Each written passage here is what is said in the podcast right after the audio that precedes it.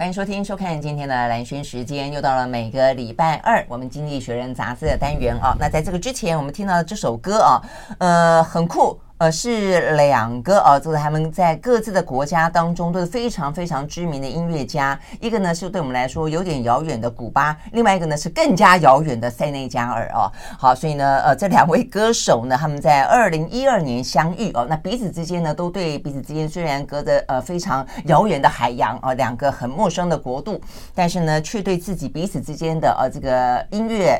呃的呈现，而觉得呢心意相通。呃，一位呢叫做 Oma Sak 呃 Oma Sosa，Oma Sosa 呢是来自于古巴的一位钢琴爵士钢琴音乐家。那另外的话呢是 Saku Keita，他是来自于呢塞内加尔啊，是一个呃昔日马里凯塔王国家族的后裔哦。所以事实上呢在当地哦，也是真的是非常的富有盛名，然后他甚至啊，这个在他们嗯塞内加尔啊，这个等于是非洲的一种科拉琴，还自己呢呃发明了创作了更多的一些作品啊，所以有点去复兴啊，这个或者说发扬光大科拉琴的一些音乐哦，所以呢，在呃当呃他在后来到英国去发展了哦，这位呢呃 Saku Kita，他所以呢他啊陆陆续续得过好几次啊这个英国 BBC。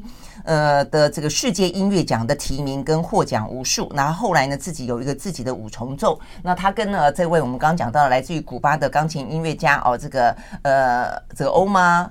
Sosa 哦，这个等于是相遇了之后啊，两个人这个 Omar Sosa 现在人是在美国哦，所以呢，两个人共同的在二零一九年的时候呢，呃，合作了第一张专辑。那重点在于说，我们现在听到这张专辑，他们在疫情期间啊，在疫情期间的话呢，呃，他们为了想要能够去用音乐啊去抚慰人心啊，去带来希望啊，所以共同创作了这个呢，叫做呢呃苏巴。Trail 这样的一张专辑啊，所以我们呢听到的歌曲啊，就是来自于这张专辑当中的叫做《阿拉雷诺》这首歌曲。那重点在于说，里面呢有非常多的一些爵士乐的呃，来自于呢塞内加尔的一些音乐元素啊，还有两位呢都是呢。在这个他们各自的呃这个国家的音乐当中，或在他们各自的国家当中，都是呢极负盛名啊。甚至我们刚刚讲到的这位呢，Omar Sosa 啊，他还得过了美国的葛莱美的七次提名啊，呃，都跟这个拉丁的音乐、爵士音乐有关。好，所以呢，希望今天啊，这首很特别的歌曲啊，让你呢感受到不同的啊这个音乐的呃这个。好听的哦，这些气质。OK，好，那回到现场来，我们一样的是啊，这个早安财经文化出版社的社长沈云聪。Hello，云聪早安，大家早。好哦，那我们这一期的《经济学人》杂志哦，有两个封面。呃，两个封面的话呢，一个呢是呃，一看到红色就知道是大部分都是讲中国。那这次中国的话呢，并不是谈到它的什么地产啦，不是谈到它的这个呃经济，而是直接描述在这样的一个气氛底下的人哦、什么人呢？年轻人。好，所以呢，这些对于呃中国来说，应该是象征的美好未来的年轻人，现在为什么持续的？躺平中，持续的内卷中，啊，这是一个话题。那另外一个的话呢，是小绿人。小绿人呢，为什么挂点滴啊？所以呢，这边讲到的是欧洲的经济呢，也一样不太妙。而欧洲呢，最大的经济体德国，目前看起来的话呢，呃，我刚才在跟云中讨论 The Sick Man。这个病夫不是通常都用在东亚东亚病夫讲中中国吗？怎么会突然之间变成欧洲病夫了啊？好，所以呢，欧洲的呃经济有多糟？哦，所以呢，这两个话题基本上都跟经济有关了哦。所以我们先讲呃，可能量体更大的哦，这个中国大陆最近真的是引发全球的蛮高度的关注哦，是不是可以渡得过这一波的地产连环爆？还有呢，这个经济复苏非常疲弱的危机。嗯，这期经济学人两个封面啊，就像蓝轩讲的，我们先来讲刚刚讲的第一个封面啊，它是谈中国呃希望幻灭的年轻人。嗯哼啊，为什么？因为呃，我们先讲上一个世代的中国人，因为我想从八零年代以前出生的中国人，刚好搭上的是整个中国经济起飞成长的列车，因为从一九九八年以来，中国的经济平均每十年就翻一倍。啊，所以基本上很多的中国人，你只要肯努力，你就有翻身的机会。所以我们在网络上看到了很多太多的致富传奇对对对，只要猪在那风口上都能飞，我觉得最经典的就是这个话嘛。对对，这个其实我们亚洲四小龙也曾经经历过，嗯、日本也曾经经历过啊。嗯、但是现在中国的年轻人口，呃，特别是现在大陆叫九零后嘛，嗯，呃，九零后，如果你从一九九零二十几岁。大概三十岁，快三十嘞，三三十几了。所以就是过去这十年来，他们陆陆续续的进入了职场，也就面对了看到了职场上给他们加诸在身上的各种越来越大的压力跟问题。嗯嗯嗯，你看，经济旋律就点出几点啊，包括说，你看大学学的，后来工作之后发现在职场用不到。嗯，然后现在我们发现，你看就业机会，待会我们可以聊到十六到二十四岁的年轻人的失业率，现在据经济学人看很多西方媒体的统计，都是超过百分之二十的。对，嗯，再来，我们都看到了薪资停滞，中国的通货面临紧缩，但是呢，房价在过去这段时间一直在涨，一直在涨。嗯，所以造成结果就是我们现在都很熟悉的，大陆很多年轻人都说要躺平，要摆烂，要内卷。嗯嗯，所以这一期经济学人就特别做了这样的一个封面故事。不过经济学人当然也知道，呃，年轻人想躺平、想内卷的不是只有中国啊，美国也是啊。美国不是 quiet quitting 吗？这个啊，对对对，我们也谈过 quiet quitting，就是说你在职，对啊，形同。形同没工没没在做事情，对对对，这其实对啊。然后美国十八到三十四岁年轻人，同样的是对未来非常非常没有信心啊啊！但为什么特别拿中国出来谈呢？主要是因为人口太多了，对啊，数量太庞大了。在中国，光是十六到三十五岁的人口高达三亿六千万人。嗯嗯，所以你想想，三亿多人如果都。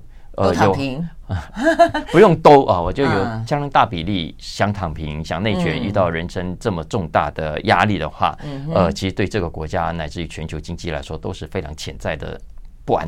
因素，啊，而且每一年每一年都有这么多一千多万人的毕业生进到就业市场继续躺平。如果前面的都已经躺成一片了，你觉得现在进到职场当中的人他会怎么想？他会怎么面临什么样的困境？哦，所以今年也是他们史上最大的毕业潮，所以呢，一般也被认为是一个水史上最大的失业潮。所以这个真的是还。蛮伤脑筋的哈，可是对我，我刚刚还在跟云聪聊，但问题是中国的经济体这么大，照理说应该会吸收得了、消化得了这么多的人才才是，所以应该是中国的经济出问题了吧？嗯。这个是大灾问啊！哦，嗯，呃，所以《经济学人》这一期就很大规模的去采访了很多中国的年轻人，然后他们也上很多的社群网站去收集各种的民意、各种的想法、各种的意见啊，所以最后做成了这个专题。嗯，那《经纪人》也很持平的说，当然了，呃，他们所采访人当中，还是有很多人是相信国家、相信党的。嗯啊，还是觉得对未来是有希望的，还是正在努力力争上游的。嗯，这毫无疑问。但是他们也的确是发现网络上所盛传的躺平啊、呃内卷啊、呃不是空穴来风，的确是他们所采访的很多年轻人都表达出对现在的的压力之强大，以及对未来的没什么指望的这种心情啊。所以他封面就直接写了 “disillusion”，呃，就是幻灭的。嗯，年轻人，嗯，OK，好，所以到底为什么啊？像台湾的话，很多的状况是面对到就对接不上啊，就是说，呃，其实不是没有工作啊，但是你不想要做这份工作啊，所以呢，你就发现说，其实你会一方面看到失业率很高，所以需要。就是他，他们很多人找不到工作。一方面你会发现呢，就业市场里面呢很多公司找不到人，就是是求人求不到，怎么办？到处都在缺工。所以当缺工跟失业同时存在的时候，你会发现这个这个像是两个不同的平行线啊。所以台湾是这样子，那中国大陆也是吗？我们休息了，马上回来。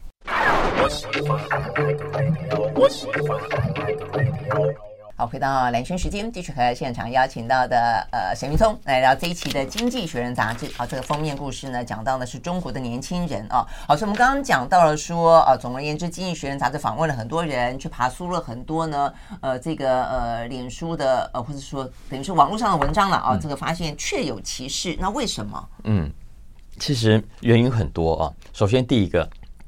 这些被想躺平的，呃，说要内卷的，说要摆烂的，当然网络上也有一些批评，他们说：“年轻人才几岁，见了就给我摆摆烂啊！”嗯，不，经济学人说，其实很多中国年轻人并不是没有努力，嗯，相反的，很多人从念书开始，从小开始就努力的考试，嗯、说他是今年的高考，大陆有一亿三千万人去报考。啊。那我想我们在台湾所有在压力中求学长大的都一定感同身受。嗯，但是呢，无论在学校的阶段，你怎么努力的考试，怎么努力的写功课，其实都未必能够在毕业之后过更好的生活。嗯哼，嗯，那为什么呢？当然跟总体的整个经济状况有关。经济学人引述啊，呃，大陆一个很大的这个人力网站叫智能招聘。嗯，智能招聘就发现一个现象啊，很多的大学生念出来之后找不到工作，因为 over qualify，因为不需要你念那么多书，很多的工作不需要找你这样的人。他说，在一线城市啊，在大陆的一线城市，over qualified 就是你多受。至少超过两年教育的高达百分之三十九，将近四成，在二线城市更高，大概百分之七十。嗯，所以造成的结果，你如果呃不想低就，你就没有工作；你想要有工作，你就得低就。嗯嗯，OK，这这有点像我们刚刚讲到台湾的状况啊，就是说我们为什么讲到说不需要那么多的大学？因为你大学生出来之后就觉得说我是大学生哎，哈对不对哈？属于那种高中的、高职的、国中的，呃，需要技能去去工作就可以了的，他反而就觉得那我不要，那我念那么多书干嘛呢？那问题是在于说社会上社会当中哪需要那么多大学以上的人去做，对不对？没错啊，没错，所以所以技职教育反而重要。所以，我刚才跟你讲啊，我一边看今这一期的这个专题，我心里一边其实想到，一直对照台湾的状况，其实我们何尝不是这样？嗯，只是大陆量体更大就是了，所以呢，集体呈现的这个问题可能会来得更加的吓人，比较惊人。嗯，而且它里面讲到，就是这个 overqualified 的状况，我一想到我以前，你看二十几年前，我还在大集团工作的时候，我就亲眼看到，呃，我们公司要要应征一个外务。啊、呃，或者总务，总是出去跑腿送货的、嗯、送书的。结果呢，那天刚好有人来应征，是一个穿着西装，然后拎着公事包的，嗯嗯，然后拿出履历表来，嗯，因为我正好坐在柜台那里，跟跟柜台在那边讨讲事情。结果那个履历一看，他就博士学位，嗯，然后我们柜台的这个就跟他说，呃，先生，你你知道我们应征的是什么工作吗？我们要找的什么？嗯、他说我知道，我不介意。我需要这份工作。他可能心里想说：“我本来想要去卖鸡排的。” 这真实故事啊！所以你看，那已经是二十年前的事情了。嗯啊，嗯。那当然，年轻人遇到除了就业问题之外，另外一个重大的问题跟台湾也是一样的，就是房价太高了。嗯，太多的年轻人发现，他就算再怎么打拼一辈子，从现在的薪水算起来，未来根本不可能买房子的。嗯，以大陆的房价来说，我们都知道更加严重。这一次为什么发生碧桂园、发生恒大一连串的这一群这些事情，就是因为过去这段时间来，房价被炒的太离谱、太扯了。在中国，二零二零一年。注意哦，只算到二零二一年哦。嗯，呃，在大陆的房价以及可支配所得比，现在已经来到了二十五倍，也就是说，很多的这个几乎是欧洲国家可能两倍以上。其实我们台湾也不遑多让啊。嗯，以前我们都说要不吃不喝，我记得年轻时候我我看到哇，不吃不喝要七年八年才买得到房子。大家去看看，我们现在在台湾的统计，尤其是大城市，都十五二十年以上，你不吃不喝才买了一些房子。嗯嗯，所以我上礼拜五我才看到一个数字，在讲到台湾，讲到说十年前跟十年后，十年前的时候呢，民进党上台之前，当时就批评国民党主政的时候，觉得说，你看贫富差距这么的高，啊，这个就是用二十等分去看它的话呢，最上面跟最下面差了啊，好像几倍吧，六六六倍左右。十年之后一样。嗯，变了六点五倍哦，所以就是贫富差距一样大，所以反映出来就是低薪的问题啦，就是你你薪水，而且还被通膨吃掉的问题，搞不好还不进反退。这也为什么这期经济学人有做了一个简单的图表哦，因为他们到百度贴吧，我刚才不是讲嘛，去收集各种民情啊，他们收集了十几万则贴文，呃，二零一九到二零二三年之后，就发现他们统计啊，的确在所有的世代，呃。八零年代以前出生的，以及九零后，其实相较之下，九零后是最悲观，负能量也最强大。好，因为以上的这种压力，为什么要特别谈？因为它不是只有个人生活上的、心理上的感受而已，因为它连带会是一整个社会跟国家的问题。你想想看，呃，所以大陆其实台湾之前也一样啊，不是之前，现在也一样。呃，年轻人在这种情况下怎么约会？哦，不约会了，不约会也不婚了，不婚也不生了。所以呃。再往这样子发展，未来的社会会不会潜在的更多动荡的因子？未来的政治会不会潜在的更大的变数？嗯啊，所以经济学人其实它里面有讲的蛮完整的，包括像习近平他说，当然也知道啊，所以才会喊出共同富裕，嗯，共同繁荣，就希望可以呃弥平这个至少改善目前的贫富差距的现象。那当然，刚刚讲了房地产的问题。跟台湾一样啊，你不觉得就是过度炒作所带来的恶果吗？然后中国的经济总体来说，其实也有很多过去过度膨胀的现象，所以其实造成今天呃很多的工作，就算有工作找不到人，还是有很多人是找不到工作的。对啊，对，所以这讲到最后就变成它是一个不分政党的问题，就是它是每个国家甚至不分不分国家，它是一个世代的问题，只是怎么样去解决。所以如果你用政党去讨论它，就很像在推卸责任嘛。哦，就好像哪一个政党执政特别会怎么样，事实上不是哦。对台湾来说，一样是非常艰巨的问题。而且你刚刚这样讲，我还想到，你看像日本。日本的话呢，呃，就是那么多的呃什么御宅族啊，听他们宅在家，然后的话呢，也因此对我们还没讲到日本，对不对？对，就发生很多的一些呢，呃，社会事件。然后呢，这是过去我们认识的日本，啊可能这个社会的阴暗面。最近南韩更严重，它也是同样的状况，就一大堆呢，呃，觉得我为什么如此的人生不公平？为什么遭遇到那么多的挫折？全天底下就我最可怜，所以呢，就拿起刀子。然后就到到街头去杀人，然后呢，发生很多起哦，到现在为止，几乎每每每一天每一个礼拜都有一个最新的状况发生，都是年轻人，所以他其实他他对外是去伤害别人，对内就是自杀，自杀率、自残率越来越高，其实这都是都是衍生出来的社会问题，其实真的还蛮严重的。没错，没错，就像你说，这是一个跨国性的现象了啊。当然，只是说这期《经济学人》他焦点放在中国。嗯嗯，对啊，那所以，然后呢，他有任何建议吗？没有，没有任何建议。嗯，OK，不是啦，就是呃，就是这这是一个呃，我觉得是提醒大于建议啦。因为如果真的有办法的话，西方国家今天也不会是这个样子。你刚才讲那里只有韩国、美国不是一堆的枪击案，也都是很多年轻人。你完全不理解他真正的想法是什么，其实也都是某种的社会跟心理氛围所造成的。当然，这一集如果要补充的话，我会进跟说，他其实还是有很多西方观点在这个专题里面啊。比方说像这个封面，嗯，他其实就放一个一个女生，呃，丢了帽子，就是要脱队了，人家不想不想再朝着同样的梦想前进。OK，那为什么专专门讲女生啊？对，它里面其实还有一部分讲说中国的职场对女性有特别的不公平，所以在这样的气氛下，其实他特别点出女生的在里头的角色。可是经济学人说，他们自己这个封面啊，内部都有争议，因为他们认为还是很刻画刻板，强化了西方人对中国女性的刻板印象。嗯哼，还类似像这样子啊。不过 anyway，我觉得呃，这个专题值得大家找来看一看中国的现象。那你一定会跟我一样，我觉得。会对照到台湾以及美国啦、欧洲、亚洲、日本、韩国的共同的现象，所以这个世界到底怎么了？嗯，OK，我们休息回来呢，再看看德国也怎么了。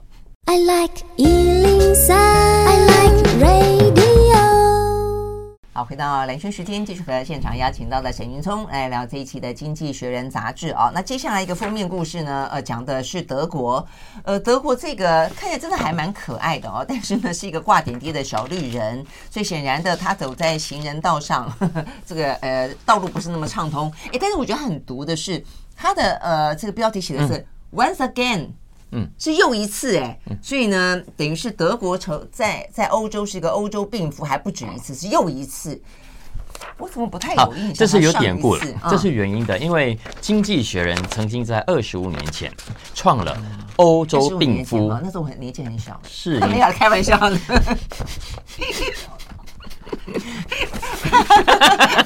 很年轻，对，年纪很小。嗯，所以二十五年前，《经济学人》曾经就。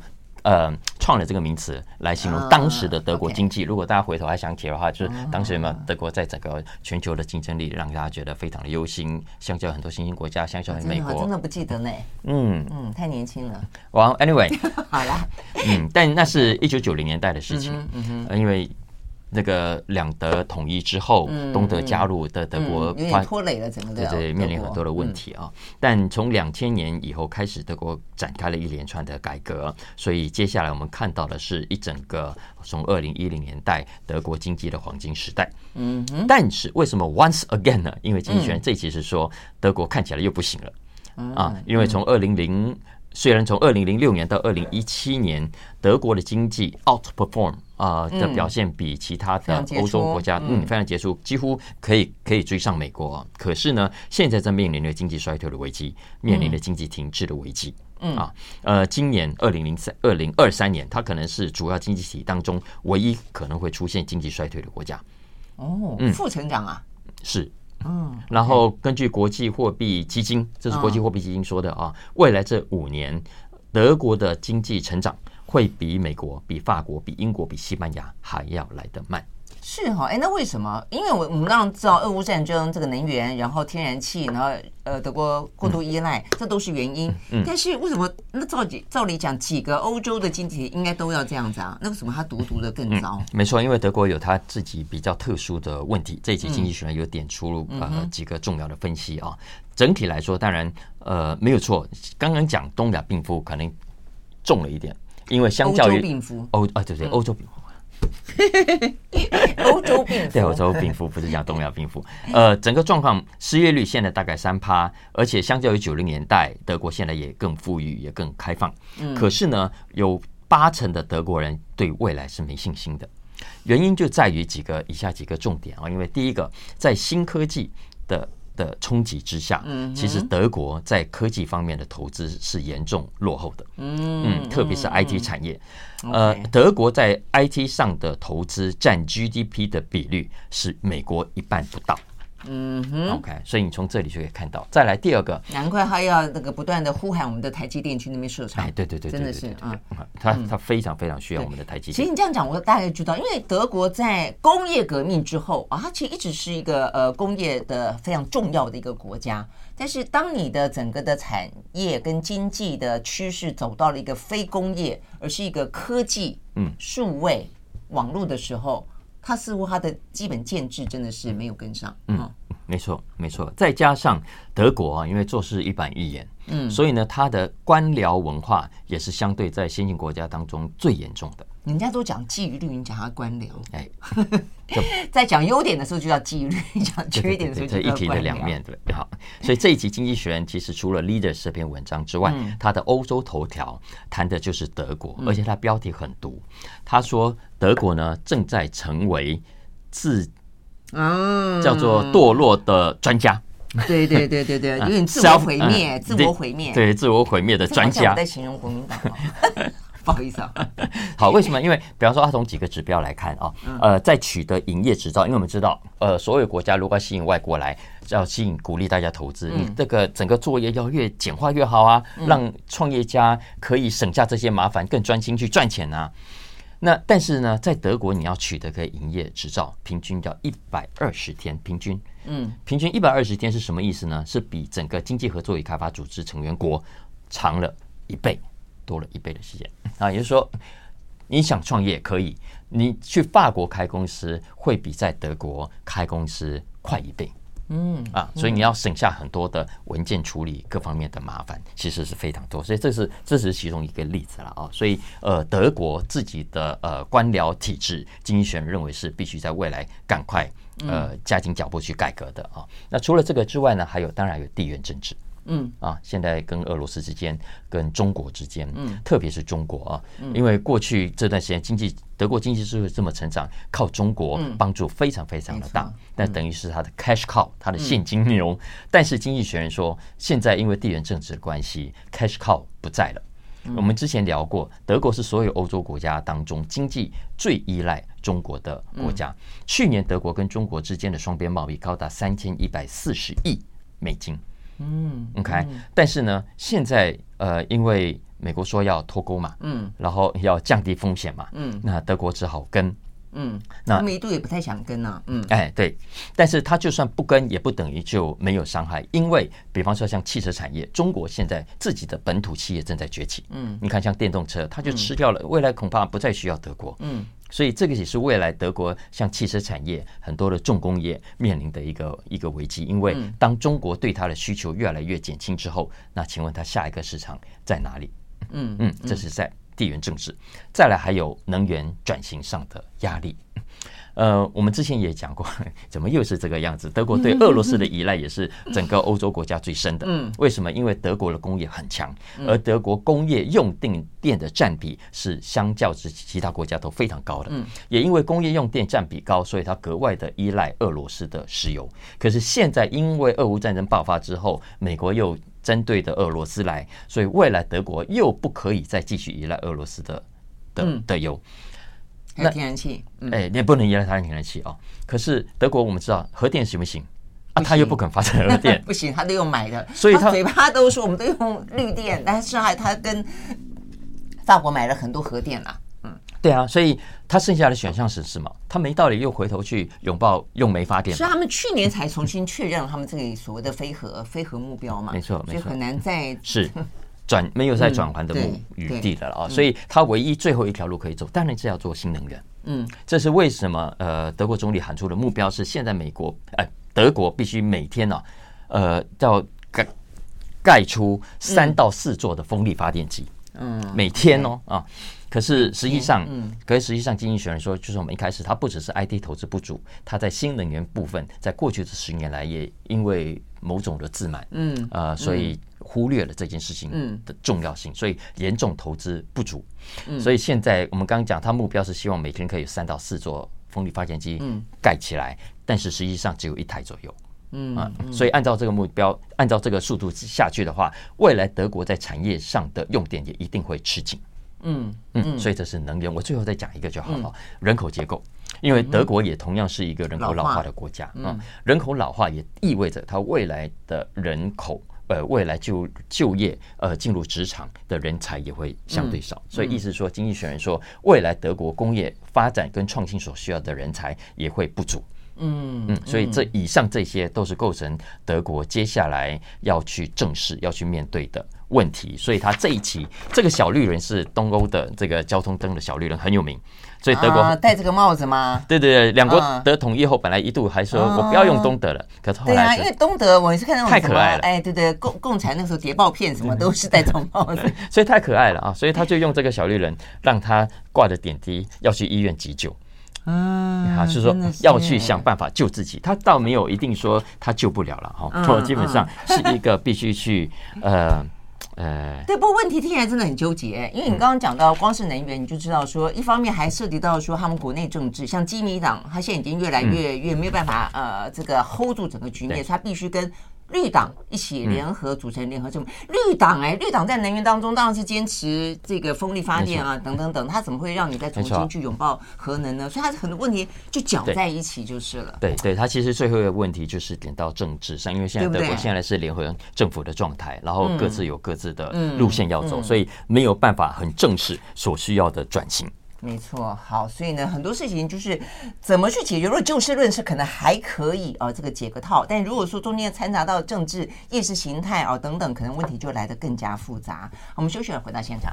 I like 103, I like radio 好，回到连线时间，继续和沈云聪来聊这一期的《经济学人》杂志哦。那最近的话呢，国际之间很多的一些国际性的会议峰会啊，陆陆续续登场啊。刚刚结束的呢是美日韩很特殊的哦，我想攸关印太、攸关中国、攸关台湾啊这样子的一个峰会。那这个礼拜的话呢，有一个也蛮受到关注的哦，那就是呃金砖五国的峰会啊。那这五国峰会的话，在南非举行。那除了这五国之外啊，我想这个之前的话题是说。那中国想要壮大哦，这个金砖五国，所以想要广邀哦，这个广发金英雄帖发出了七十几张邀请函，然后呢说希望能够有四十几个国家，多则少则的话二十几个国家南呃全球南方哦可以加进这个呢非英呃非西方的体系啊，所以你会知道说呢这个金砖五国目前被赋予很很大的一个地缘政治跟地缘经济的一个重要的角色。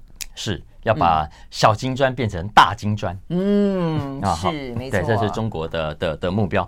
所以这一期《经济学人》在他的 International 栏目里头，有篇非常非常长的文章。嗯，呃、我光是用听的，我快听了快半个小时，二十七分钟哦。是的，嗯，OK，呃，但很好，它很完整的。如果大家关心金砖四国也好，五国也好，呃，未来的可能发展跟它在地缘政治上的影响力的话，一定要去参考这一篇。嗯，为什么？因为我们知道，二零零九年高盛喊出金砖四国之后，嗯，呃，他们就。本来其实就是一个投资的话题，就是嘛，一个包装就是了。结果哎，结果发现中国、印度、巴西、俄罗斯都觉得哎有机可乘哎，不错哎，这是一个很好的话题，让我们可以坐下来哎，成为一股好像新的力量啊。对，所以当时就真的这四国成立组成了高峰会。OK，那隔一年呢，就觉得哎，好像哎有了。对，有了亚洲，有了欧洲的俄罗斯，有了南美洲的巴西，还缺了一个非洲哎。然后非洲当时也正在说崛起啊，怎么可以少了？而且中国现在必须赶快跟非洲交朋友，所以就提议哎，把这个南非就是非洲最有代表性的国家给拉进来。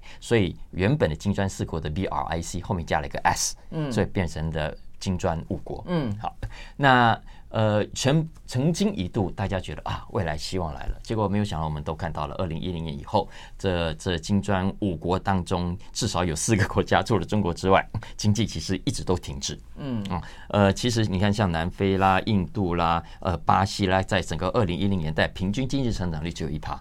嗯，相较于中国，中国还算好的，虽然最近很多的状况，可是它平均在过去呃年成长率有百分之六。啊，所以呃。在过去一度，大家觉得啊，这个话题结束了，也没什么投资上的搞头。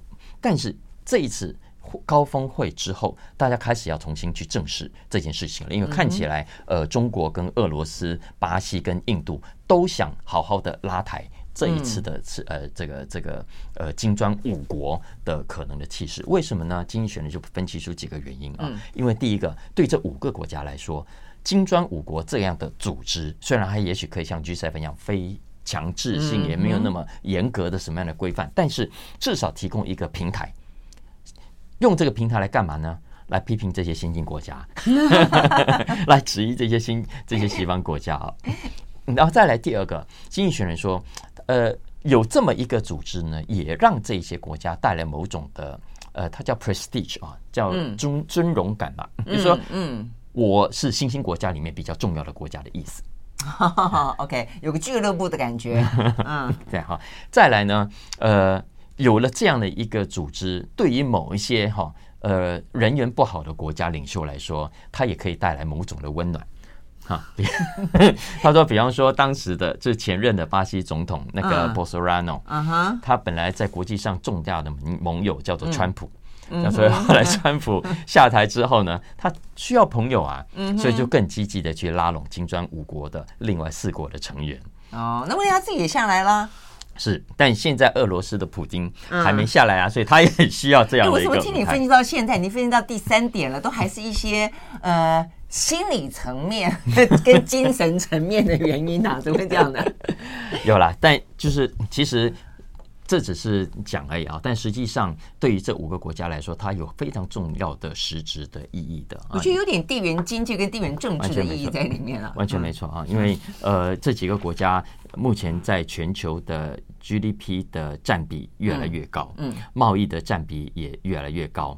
相较之下，G7 的国家在全球 GDP 的占比现在不断的在下降。嗯哼，嗯，那未来中国为什么希望把小砖变大砖？就是因为就是希望可以把更多国家拉进来之后，成为一个可以跟 G7 这些欧洲先进国家分庭抗礼的的的组织。是啊，没错。嗯，那呃，但但经济学人其实也分析了啊，呃，这是中国要的如意算盘，没错。可是实际上。恐怕不容易达成。嗯，为什么？因为不要说大金砖好了，光是小金砖自己，呃，这几个国家之间差异就还是很大的。嗯，你看这五个国家里头，有集权的，有民主的，有比较有钱的，也有比较穷的。啊，你看像比方说俄罗斯跟中国算是里头比较好的，印度就是这五个国家里面最穷的。以人均所得来说，印度的人均平均人均所得只有俄罗斯跟中国的五分之一而已。嗯，OK，所以呃，而且不要忘了。这另外四个国家啊，现在可能因为国际大宣传的关系啊，对中国的印象越来越差。那他们也对中国的印象越来越差吗？是，经济学人这边引述的数据是啊，在南非呃对中国呃印象不好的占百分之四十，在巴西有百分之四十八，嗯，印度更更高，现在是百分之六十七。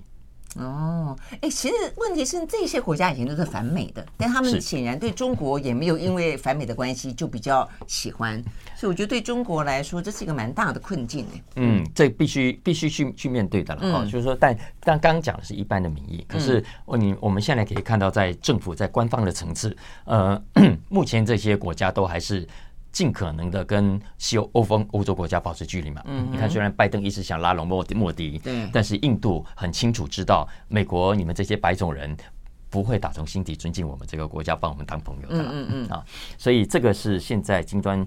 呃，但无论如何，那不等五国。呃，未来你说你刚才说那个，他说要广邀七十几个国家，对吧？经济学人说最后可能不会这么多，嗯，因为经济学人自己有去调查，嗯，他自己去找了呃，目前正式有提出希望加入的，嗯，呃，以及南非目前为止说有要加入的，嗯，以及没有说要加入，可是已经有派外交交部的。官员就比较有实质行动的，有实质行动去参加的。呃，从这里他们去归纳出，他们认为有十八个国家机会比较高。嗯嗯哼。OK，所以如果这十八个国家加入之后，成为一个大金砖，那么未来这大金砖在全球人口的占比会高达三十二亿，占了百分之四，哎，四十六亿。占了百分之五十八，就是有六成人口是在这个大金砖。其实小金砖已经够多了，已经有占了四成人口哦。相较之下，G7 在人口上是占了百分之十。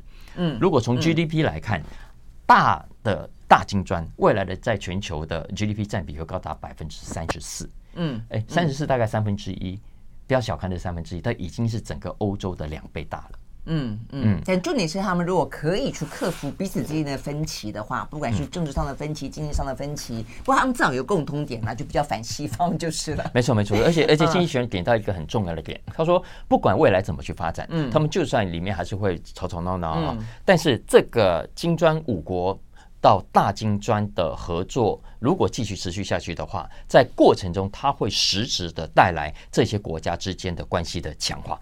嗯哼，OK，好，我们休息，回到现场。